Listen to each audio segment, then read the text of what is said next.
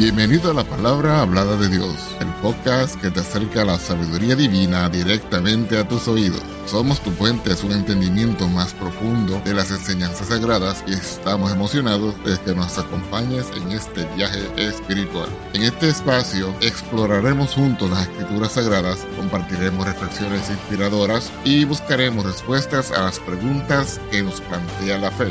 Nuestra misión es brindarte una experiencia enriquecedora y edificante donde puedas encontrar consuelo, orientación y entendimiento a través de la palabra de Dios. Si deseas conocer más acerca de nuestro podcast o acceder a recursos adicionales, visita nuestro sitio web en www.lphdd.org.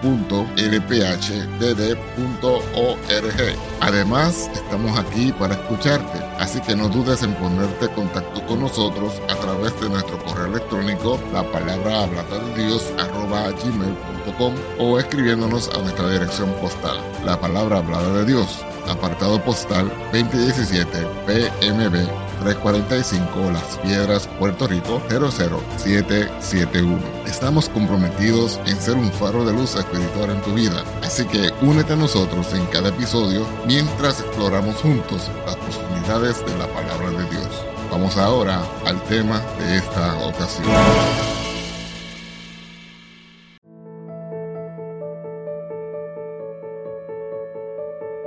El tema para el estudio en esta ocasión es la profundidad del amor divino. Les invitamos a escuchar este episodio hasta el final.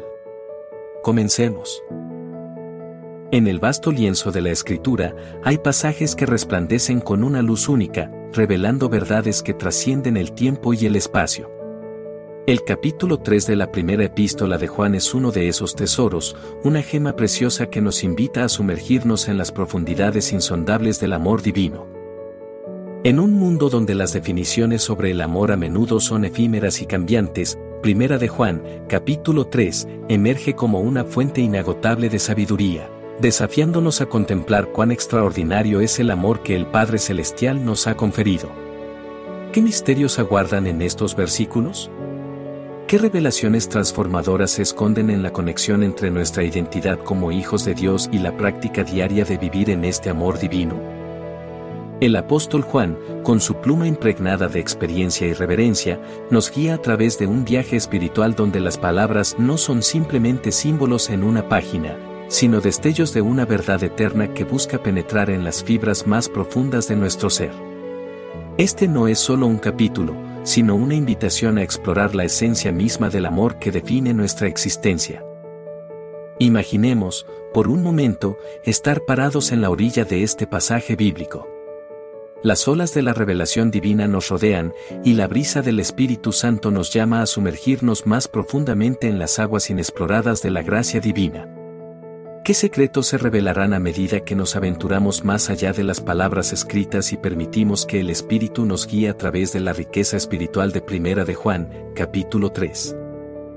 Así, con corazones expectantes y mentes abiertas, nos embarcamos en un viaje de descubrimiento no solo para entender intelectualmente, sino para experimentar, abrazar y vivir el amor divino que este capítulo desentraña.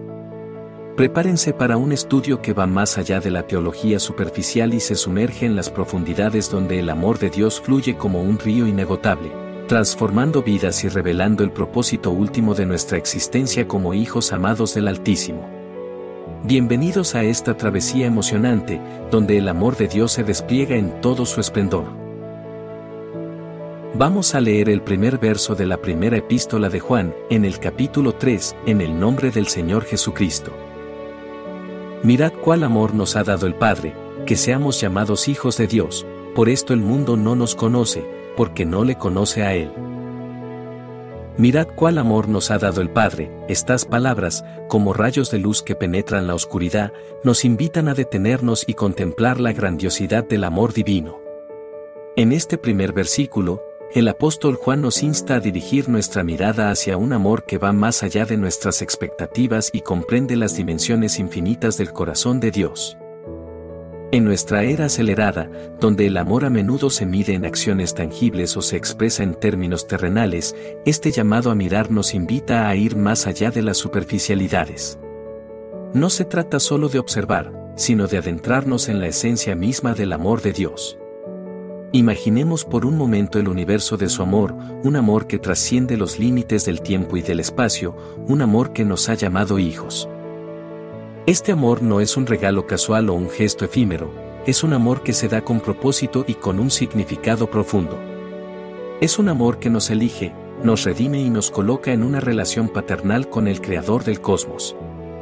Es un amor que no está condicionado por nuestra habilidad para merecerlo, sino que fluye libremente desde el corazón generoso de nuestro Padre Celestial.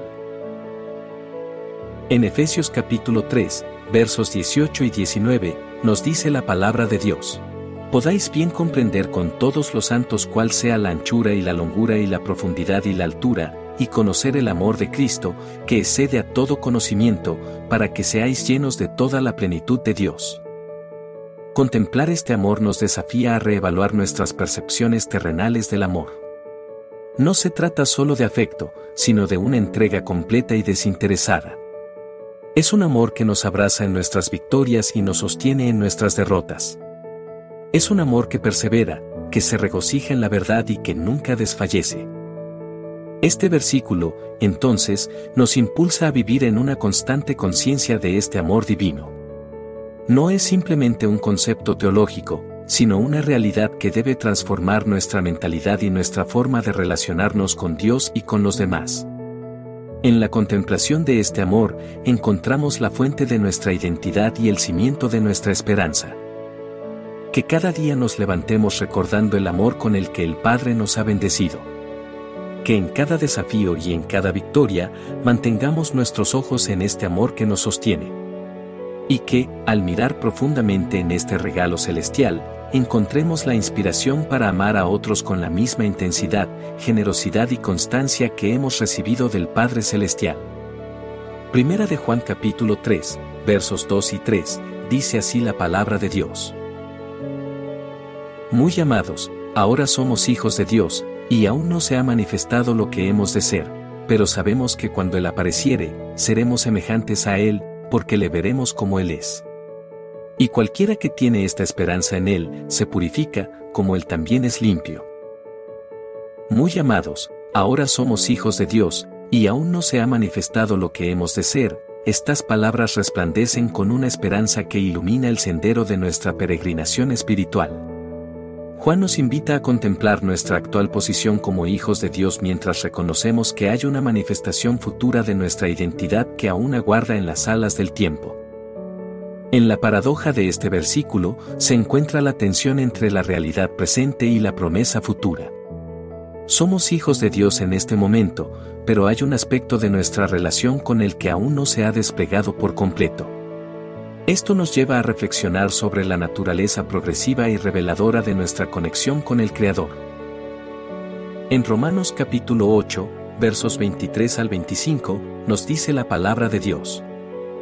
Y no solo ellas, mas también nosotros mismos, que tenemos las primicias del Espíritu, nosotros también gemimos dentro de nosotros mismos, esperando la adopción, es a saber, la redención de nuestro cuerpo. Porque en esperanza somos salvos, mas la esperanza que se ve no es esperanza, porque lo que alguno ve, ¿a qué esperarlo? Empero si lo que no vemos esperamos, por paciencia esperamos. Como hijos de Dios, llevamos en nosotros la semilla de una transformación completa que se revelará en el tiempo divinamente designado. Este proceso de revelación nos llama a vivir con expectación y a abrazar nuestra identidad con paciencia y esperanza. Cada día, como hijos en crecimiento, nos acercamos más a la plenitud de nuestra adopción celestial. La idea de manifestarse sugiere una revelación gradual y gloriosa. No somos solo destinatarios de un título divino, sino participantes en un viaje de desarrollo espiritual continuo.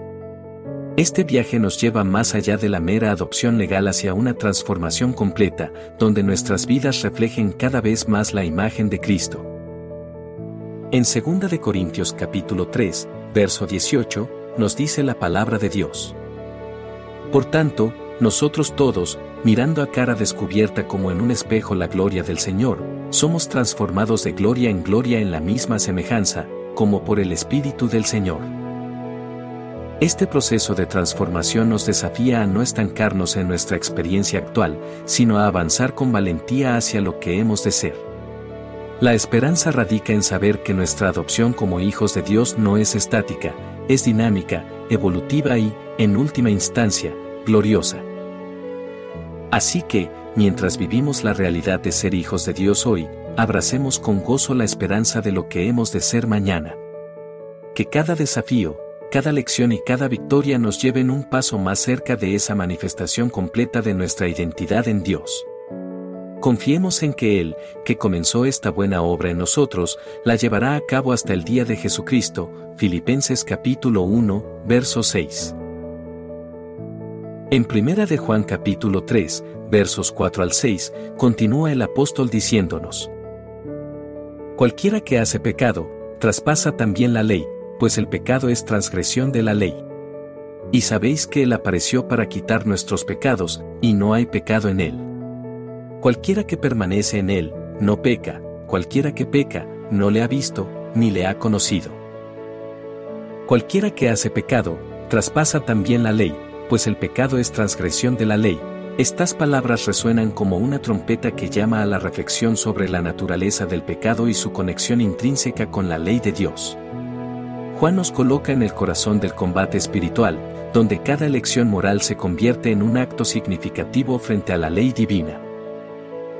En Romanos 3, verso 23, nos dice la palabra que por cuanto todos pecaron y están destituidos de la gloria de Dios. Este versículo nos recuerda la realidad universal del pecado. Cada vez que nos apartamos de la voluntad de Dios, estamos, de hecho, infringiendo su ley santa. El pecado no es simplemente una transgresión puntual, sino una rebelión continua contra la rectitud divina. Juan nos llama a reconocer la seriedad de nuestras acciones y a entender que cada desviación del camino de Dios tiene implicaciones significativas. Sin embargo, la advertencia de Juan no es simplemente un recordatorio de nuestra falla, sino una introducción a la solución divina. La victoria sobre el pecado no se alcanza a través de nuestras fuerzas, sino mediante la gracia y el poder redentor de Cristo. También en Romanos capítulo 8, versos 1 y 2, nos dice la palabra que, ahora pues, ninguna condenación hay para los que están en Cristo Jesús, los que no andan conforme a la carne, más conforme al Espíritu. Porque la ley del Espíritu de vida en Cristo Jesús me ha librado de la ley del pecado y de la muerte. En estos versículos se nos presenta un contraste claro entre aquellos que continúan en el pecado y aquellos que han encontrado la victoria en Cristo. El versículo 6 destaca que cualquiera que permanece en Él, no peca. Aquí, permanecer en Él no es simplemente una posición pasiva, sino una relación activa y constante con Cristo. Es a través de esta conexión viva que experimentamos la transformación que nos libera de la esclavitud del pecado. Este pasaje no es un llamado a la autodisciplina legalista, sino a una rendición total a la obra redentora de Cristo y al poder transformador del Espíritu Santo. La victoria sobre el pecado se encuentra en una relación continua con aquel que cumplió la ley por nosotros y nos dio acceso a una vida que refleja su justicia. Estos versículos nos confrontan con la realidad del pecado, pero también nos señalan la senda de la victoria en Cristo que cada transgresión nos lleve al pie de la cruz, donde encontramos el perdón, la gracia y el poder para vivir en rectitud. Que busquemos no solo evitar el pecado, sino permanecer en la presencia y el amor transformador de aquel que nos llama a una vida en victoria sobre el pecado. Verso 7 de Primera de Juan capítulo 3, continúa diciendo, Hijitos, no os engañe ninguno, el que hace justicia, es justo, como él también es justo. Hijitos, no os engañe ninguno, el que hace justicia, es justo, como él también es justo. En estas palabras, Juan nos llama a la atención, advirtiéndonos contra el autoengaño.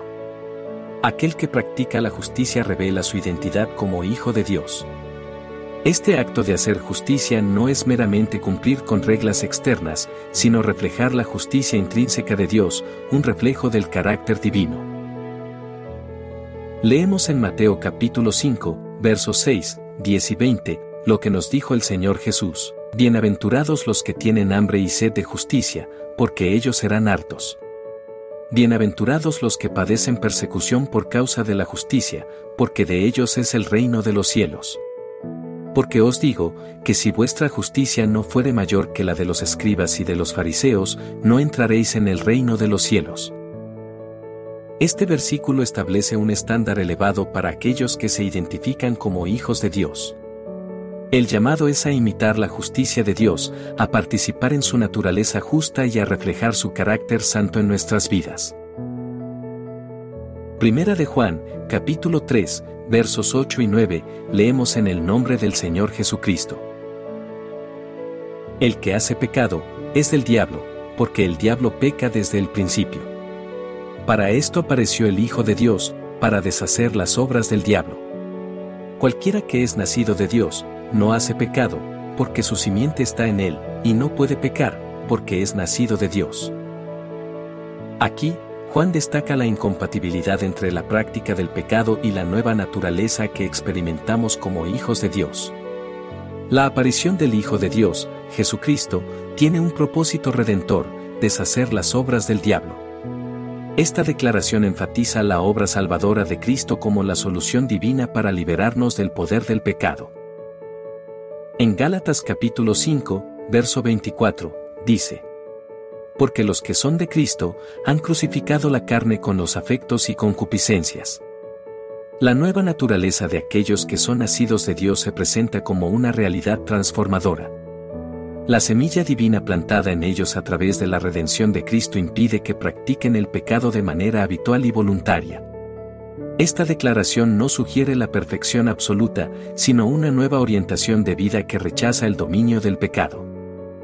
En el verso 10 de Primera de Juan capítulo 3, continúa el apóstol diciendo, En esto son manifiestos los hijos de Dios, y los hijos del diablo, cualquiera que no hace justicia, y que no ama a su hermano, no es de Dios.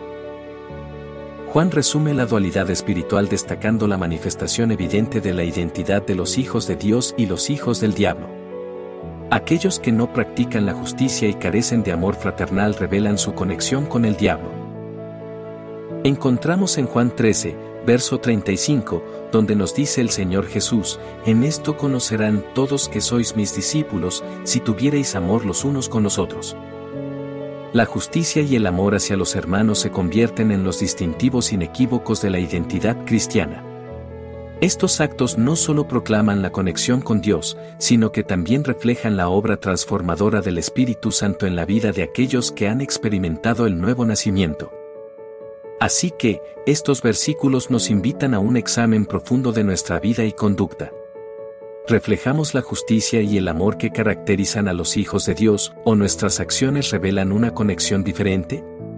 Que este llamado a la autenticidad y a la identidad divina nos inspire a vivir de acuerdo con la verdad y la gracia que hemos recibido en Cristo.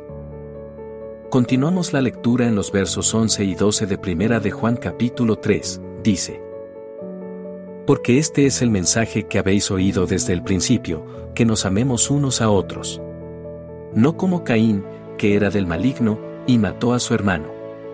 ¿Y por qué causa le mató? Porque sus obras eran malas y las de su hermano justas. Porque este es el mensaje que habéis oído desde el principio, que nos amemos unos a otros. Juan enfatiza el mensaje fundamental que ha sido proclamado desde el principio del Evangelio, el llamado al amor mutuo entre los creyentes. Este mandato no es nuevo en nuestra actualidad, pero es esencial y eterno, trascendiendo el tiempo y la historia de la Iglesia.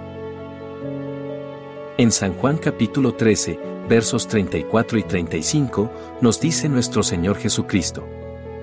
Un mandamiento nuevo os doy, que os améis unos a otros, como os he amado, que también os améis los unos a los otros. En esto conocerán todos que sois mis discípulos, si tuviereis amor los unos con los otros. Este mandamiento de amarnos unos a otros no solo es central en la enseñanza de Jesús, sino que también sirve como distintivo para identificar a los seguidores de Cristo. No como Caín, que era del maligno, y mató a su hermano, ¿y por qué causa le mató? Porque sus obras eran malas y las de su hermano justas. Juan utiliza el ejemplo de Caín como una advertencia impactante. Caín, influido por el maligno, cometió el primer homicidio al matar a su hermano Abel. La razón detrás de este acto violento fue la maldad presente en las obras de Caín, en contraste con la justicia de Abel. Génesis 4, versos 3 al 5, y el verso 8, dice así la palabra del Señor. Y aconteció andando el tiempo, que Caín trajo del fruto de la tierra una ofrenda a Jehová. Y Abel trajo también de los primogénitos de sus ovejas, y de su grosura. Y miró Jehová con agrado a Abel y a su ofrenda, mas no miró propicio a Caín y a la ofrenda suya. Y ensañóse Caín en gran manera, y decayó su semblante. Verso 8. Y habló Caín a su hermano Abel, y aconteció que estando ellos en el campo, Caín se levantó contra su hermano Abel, y le mató. La historia de Caín y Abel subraya la importancia de la calidad de nuestras acciones y la actitud de nuestros corazones en nuestra relación con Dios y los demás. Estos versículos nos recuerdan la esencia del mensaje cristiano, el amor mutuo. La mención de Caín sirve como un fuerte recordatorio de las consecuencias de la maldad y la falta de amor. Que esta advertencia impulse a los creyentes a vivir en amor, reflejando así la justicia y la gracia de Dios en sus vidas cotidianas. Continuamos con los versos 13 al 15 de Primera de Juan capítulo 3, sigue diciendo. Hermanos míos, no os maravilléis si el mundo os aborrece. Nosotros sabemos que hemos pasado de muerte a vida, en que amamos a los hermanos. El que no ama a su hermano, está en muerte. Cualquiera que aborrece a su hermano, es homicida, y sabéis que ningún homicida tiene vida eterna permaneciente en sí. Hermanos míos, no os maravilléis si el mundo os aborrece. En este versículo, el apóstol Juan emite una advertencia franca a los creyentes, no deben sorprenderse si el mundo los aborrece. La fe en Cristo a menudo choca con los valores del mundo, lo que puede resultar en rechazo y hostilidad. En San Juan capítulo 15, versos 18 y 19. Si el mundo os aborrece, sabed que a mí me aborreció antes que a vosotros. Si fuerais del mundo, el mundo amaría lo suyo, más porque no sois del mundo, antes yo os elegí del mundo, por eso os aborrece el mundo. Esta advertencia resuena con la realidad de que la fe genuina puede provocar antagonismo. Los creyentes no deben desanimarse ante el rechazo del mundo, ya que esto es una consecuencia natural de su identidad en Cristo. Nosotros sabemos que hemos pasado de muerte a vida, en que amamos a los hermanos, Juan resalta la transformación radical que experimenta un creyente al pasar de la muerte espiritual a la vida en Cristo. Este cambio se evidencia en el amor hacia los hermanos, que se convierte en un testimonio viviente de la nueva vida en Cristo. Encontramos en Efesios capítulo 2, versos 4 y 5, lo siguiente.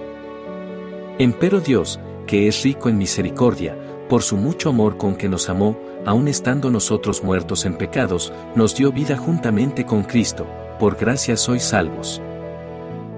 El amor fraternal no es solo una buena acción, es la manifestación de la vida transformada que viene de la reconciliación con Dios. La expresión del amor hacia los hermanos se convierte en una prueba tangible de nuestra conexión con la vida eterna. Cualquiera que aborrece a su hermano, es homicida, y sabéis que ningún homicida tiene vida eterna permaneciente en sí. Juan presenta una conexión impactante entre el amor y la vida eterna, y el odio y la muerte espiritual. Aquel que no ama está en un estado espiritual de muerte, y aquel que aborrece a su hermano comparte similitudes con un homicida.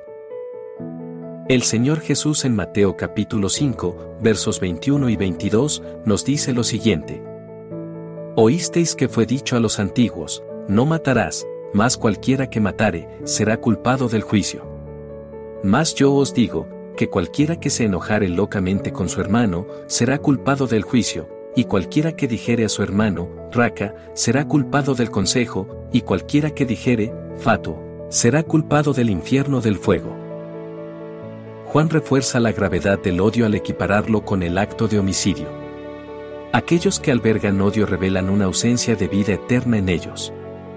La falta de amor se convierte en una evidencia de una conexión espiritual rota. Estos versículos destacan la profunda relación entre la vida espiritual y el amor práctico. La fe en Cristo no solo es una afirmación teórica, sino una realidad transformadora que se manifiesta en el amor hacia los demás. Que la advertencia de Juan nos inspire a vivir con autenticidad y amor, demostrando así la vida eterna que hemos recibido en Cristo. Leamos ahora los versos 16 y 17 de Primera de Juan capítulo 3. En esto hemos conocido el amor, porque Él puso su vida por nosotros, también nosotros debemos poner nuestras vidas por los hermanos. Mas el que tuviere bienes de este mundo, y viere a su hermano tener necesidad, y le cerrare sus entrañas, ¿cómo está el amor de Dios en él? Juan destaca la esencia del amor cristiano, el sacrificio. La referencia al acto supremo de amor de Cristo en la cruz establece el modelo para la acción cristiana. El amor no es solo un sentimiento, sino una demostración práctica y sacrificial. En San Juan capítulo 15, verso 13, dice así nuestro Señor Jesucristo, Nadie tiene mayor amor que este, que ponga alguno su vida por sus amigos. El llamado a compartir con aquellos que tienen necesidad refuerza la idea de que el amor cristiano se expresa a través de acciones concretas. Ignorar las necesidades de los demás revela una falta de alineación con el amor de Dios. Ahora los versos 18 al 20 de Primera de Juan capítulo 3, dice así la palabra de Dios. Hijitos míos, no amemos de palabra ni de lengua, sino de obra y en verdad. Y en esto conocemos que somos de la verdad y tenemos nuestros corazones certificados delante de Él. Porque si nuestro corazón nos reprendiere, mayor es Dios que nuestro corazón y conoce todas las cosas. Juan recalca la importancia de un amor genuino, respaldado por acciones concretas y basado en la verdad. El amor práctico es la evidencia de nuestra conexión con la verdad de Dios. La certificación de nuestros corazones delante de Dios destaca la importancia de la autenticidad. Juan reconoce la posibilidad de autorreproche, pero subraya que Dios, que conoce todo, es mayor que nuestras dudas internas. Un amor genuino, respaldado por acciones, ofrece seguridad en nuestra relación con Dios. Damos lectura a los versos 21 al 23 de Primera de Juan capítulo 3. Carísimos, si nuestro corazón no nos reprende, confianza tenemos en Dios, y cualquier cosa que pidiéremos, la recibiremos de Él, porque guardamos sus mandamientos, y hacemos las cosas que son agradables delante de Él. Y este es su mandamiento, que creamos en el nombre de su Hijo Jesucristo, y nos amemos unos a otros como nos lo ha mandado.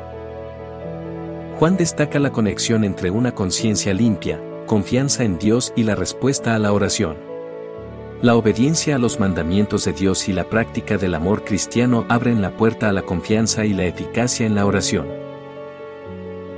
En San Juan 14, verso 13, nos dice el Señor Jesús, y todo lo que pidiereis al Padre en mi nombre, esto haré, para que el Padre sea glorificado en el Hijo. La esencia del mandamiento divino es creer en Jesucristo y amarnos unos a otros. La obediencia a este mandato fortalece nuestra conexión con Dios, evidenciada por la respuesta a nuestras oraciones a la luz de su voluntad. El verso 24 de Primera de San Juan capítulo 3. Y el que guarda sus mandamientos, está en él, y él en él. Y en esto sabemos que Él permanece en nosotros, por el Espíritu que nos ha dado.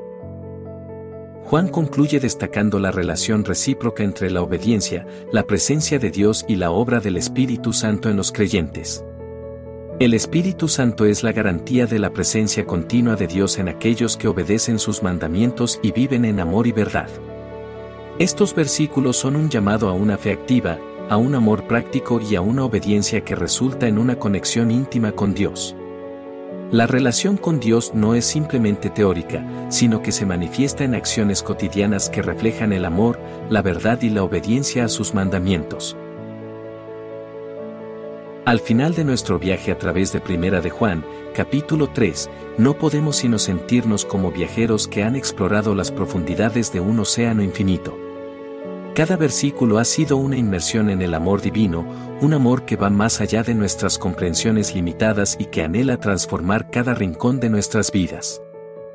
Contemplamos la magnificencia de ser llamados hijos de Dios, una identidad que va más allá de las etiquetas terrenales y que nos conecta con la fuente misma de la vida. En medio de esta conexión divina, descubrimos que somos herederos de una esperanza que trasciende el tiempo, una esperanza que encuentra su cumplimiento en la gloriosa revelación de nuestra verdadera naturaleza en Cristo. El llamado a la pureza y a apartarnos del pecado resonó como una melodía celestial en nuestros corazones. La rectitud no es solo una lista de reglas, sino una respuesta a ese amor que nos abraza y nos guía. En el sacrificio de Cristo, encontramos la esencia misma del amor, un amor que no solo se expresa en palabras, sino que se materializa en actos de entrega total. En nuestro viaje, exploramos la intersección entre la oración y la confianza, reconociendo que, en la búsqueda del amor divino, la comunicación constante con nuestro Padre Celestial se convierte en un ancla firme. Y al final de esta travesía, nos encontramos en la orilla de la conciencia, donde la presencia de Dios en nuestros corazones nos brinda una paz que sobrepasa todo entendimiento. Así, en este momento de reflexión, la pregunta es inevitable, ¿cómo cambia esto nuestras vidas? ¿Cómo respondemos a este amor divino que hemos explorado juntos? No es suficiente simplemente entender, la verdadera transformación se manifiesta cuando permitimos que este amor impregne cada aspecto de nuestra existencia. Que cada palabra de Primera de Juan capítulo 3 resuene en nuestros pensamientos y acciones. Que el amor divino sea la brújula que guía nuestras decisiones y la fuerza que impulsa nuestro servicio a los demás. Que la esperanza de nuestra identidad en Cristo nos inspire a vivir con valentía y confianza, sabiendo que somos amados con un amor que nunca se desvanece. No solamente estamos cerrando un estudio bíblico con esta conclusión, sino que abrimos las puertas a una vida transformada por el amor de Dios. Que cada hijo de Dios se sumerja aún más en este océano infinito, permitiendo que las olas del amor divino los envuelvan, los transformen y los lleven a nuevas alturas en su caminar con el Señor. Que el amor divino sea la melodía que guíe cada paso en este viaje eterno de fe y comunión con el Dios que nos ama sin medida. Dios te siga bendiciendo. Amén.